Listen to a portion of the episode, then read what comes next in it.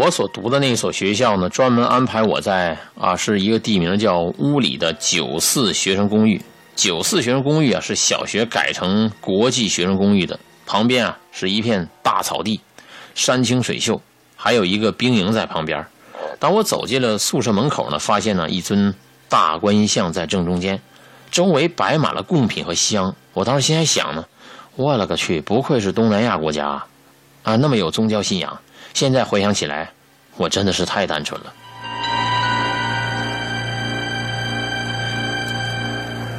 接着，宿管安排我住只有一层楼的 A 零六房。打开我的房间，我的格局是这样的啊。他画了一个图，大家看不见啊。就是说，左边是我的床，然后衣柜，然后是他，然后是他三个室友啊。就是说，这个他这床啊，中间隔一个衣柜，你知道吗？然后一共四张床。我的床，还有一位来自香港的一个美女叫 Maggie 啊，还有一个是马来西亚的一个叫 Cici，还有一个苏州来的一个宅女啊。然后这房间呢没有独立的厕所，有一个镜子，还有个门。这镜子啊对着对着第二个人的这个衣柜啊。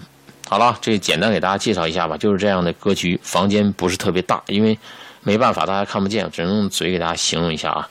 反正是这格局给大家介绍完了吧？他说隔壁房间 A 零七和 A 零八，他说居然全是男生在住。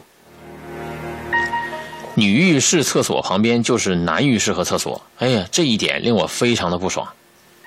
这说明啊，每天早上没有洗脸刷牙、没化妆跑去公共洗手间，很可能你遭到异性同学的窥视。第一个月啊，当时入住还是非常。平静和舒服的吧。我和香港的一个女生，她叫 Maggie 啊，我当时跟她聊得合得来。Cici 呢，她有新加坡的男朋友，她很少回宿舍来住。苏州女生呢，非常宅，所以啊，我叫她苏州宅女。她非常的孤僻，我到现在都不知道她叫什么名字吧。一切的奇怪的事情啊，是从第二个月开始。下午三点。放学了，我是第一个回到宿舍的，累得我躺下就睡了。做梦梦到我床底下有个齐刘海的小女生伸出头，用非常可怜乞求的眼神看着我。突然，我被宿管大叔破门给吵醒了。他看见我刚起床啊，就说以为我在房间呢，发生什么意外。因为我的一个同学一直在外面敲门，没人答应。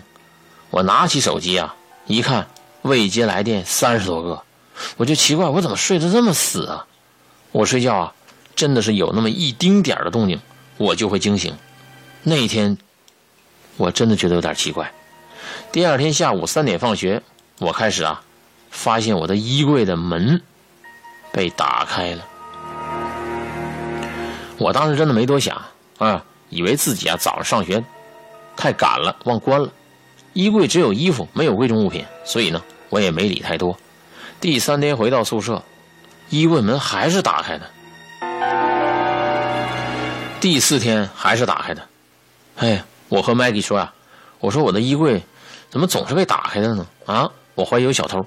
他突然告诉我，他每次啊在洗澡堂洗澡，洗完澡发现他的衣柜也是打开的，连续好几天。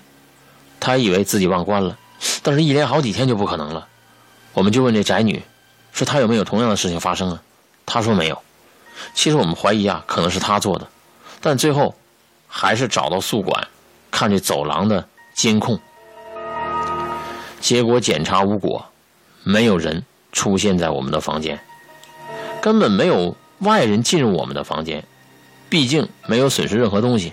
于是我和 Maggie 只好买了锁，给衣柜锁上，之后就完全再也没有发生此类事件。